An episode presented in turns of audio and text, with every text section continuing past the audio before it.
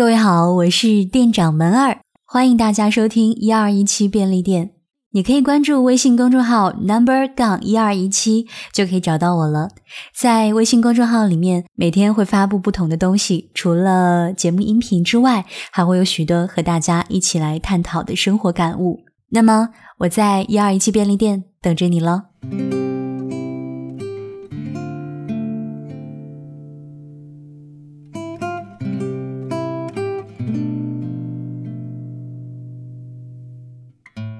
回到这个城市以后，长期合作的客户、身边的朋友还有家人最常问到的一个问题就是：“原子，你最近都在忙什么？”我的回答都比较简单：“我上班了。”他们感到不可思议。由于太了解我的个性，知道我根本不可能在一个地方待着，也因为这个原因，毕业前后那段时间和家人闹得有些不愉快。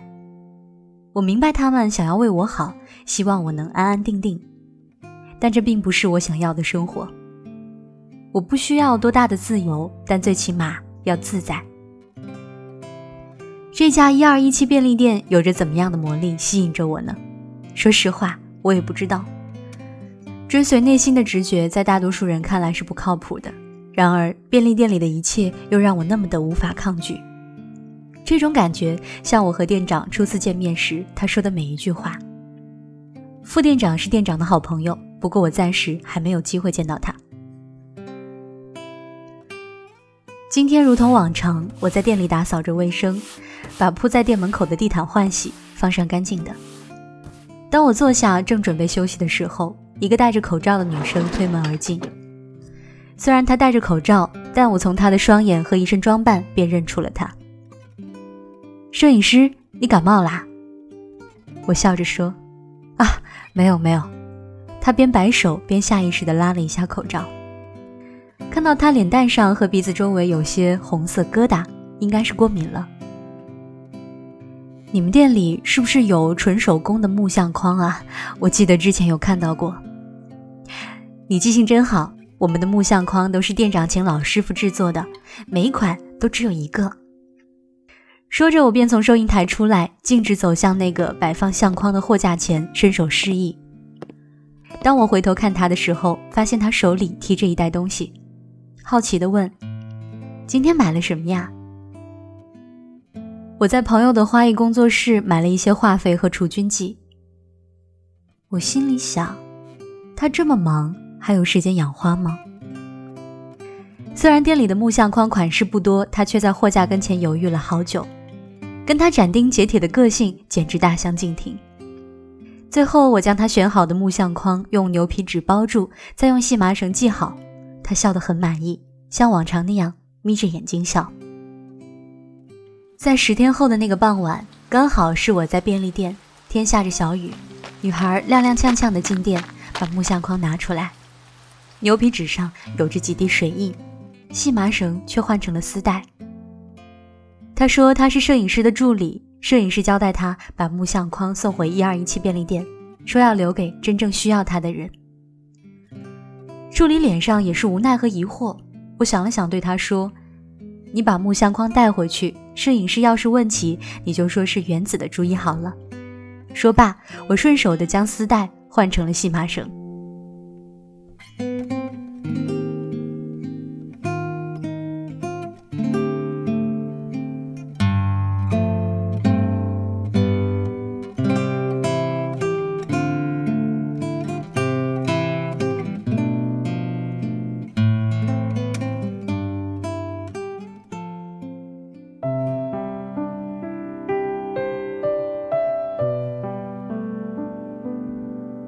我刚在赶时间过关。你要去哪儿？对话框那头，他问着。这对话回想起来，好像已经很久很久之前了。而现在，无论我去哪儿，在做什么，他都不会怎么关心了吧？或许其实从来没有关心过，一切都只不过是我自以为罢了。在半年前，本地举办了一个大型的艺术文化交流会。从世界不同国家地区来了很多艺术界不同圈子的艺术大师和青年艺术家。我们摄影工作室是协办方，负责场地、灯光效果、摄影同时也有摊位展示。那时候，我第一次见到他。说实话，我实在不太了解其他圈子的情况，我也根本不知道他是谁，只是看到他的邀请函，然后回想起筹备交流会时在主办方的名单里头是有见过这么个名字。原来是他呀，我心想。打心底里觉得他很特别，和现场众多的艺术家不一样。那天我也带了相机，把他的背影拍了下来。转眼就过了两个月，才有空档将交流会的照片冲扫出来。看着他的背影发呆，直到助理把手晃在我眼前，问我怎么了，是不是太累？我找到他的个人网站，看到邮箱地址，于是把照片发送到他的邮箱。没想到过没多久，他回复了邮件，后来交换了联系方式。我们都没有多说什么，从仅有的字里行间感觉到他是一个蛮绅士的人。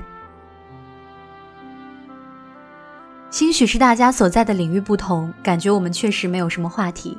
直到差不多一个月后，他回复了对上一次聊天时我问的问题。从这时候开始，发现他确实很有意思。在此之后，我们开始断断续续保持着联系。那段时间其实特别忙，却心生了期待，期待对话框那头他简短的每字每句，甚至是每一个表情。平常摄影的工作很忙，在机场候机的时候，应该是最好的休息时间了。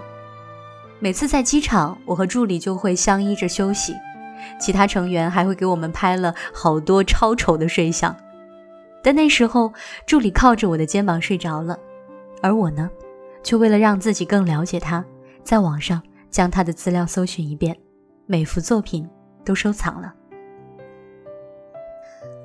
助理说我变了，我问怎么了，他说跟你一起工作两年多了，我第一次见到你会对着手机笑啊。实话说，大多数不认识你的人都觉得你好臭脸啊，包括我以前。他话没说完，我就瞪了他一眼，把空的纸巾盒扔了过去。他接住纸巾盒说：“还让不让人说真话了？”我也跟着笑了起来。我想为他准备一份礼物，尽管我不知道我们会不会有机会再见。那天我去了朋友的花艺工作室，给他种了一盆玫瑰。我将玫瑰放在工作室的落地玻璃旁，每天黄昏的时候，就算再忙。我都会坐在玫瑰旁浇水，皮肤也因为它开始过敏。我们的工作不会一直待在工作室，时常去外地，一走就是一个礼拜。我想可以把玫瑰摘下来做成干花，用相框裱起来。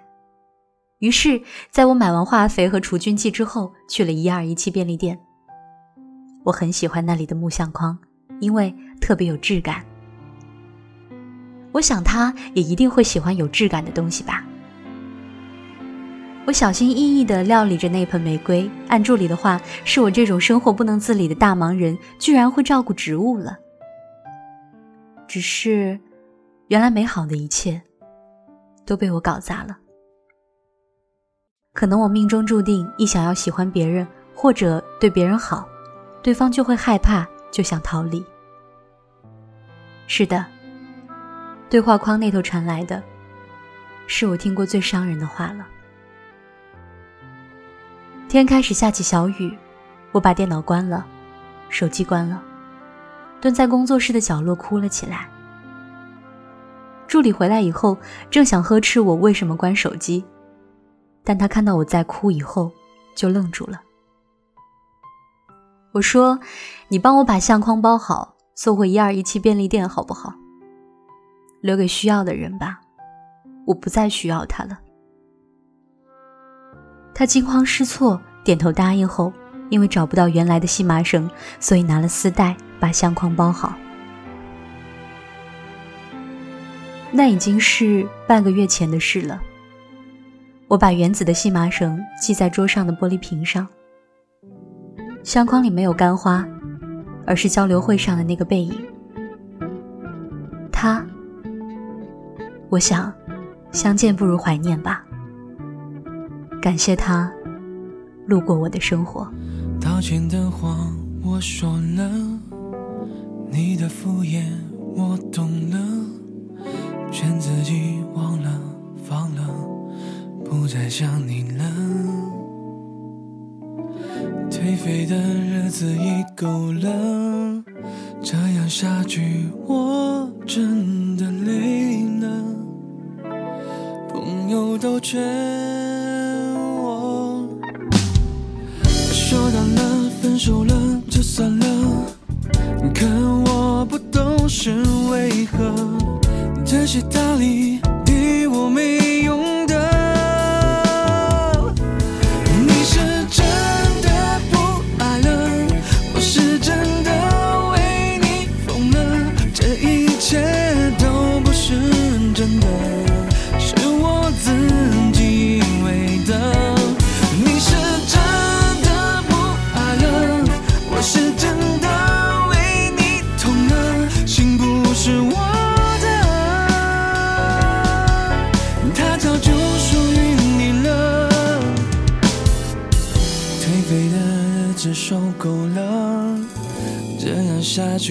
到底何必呢？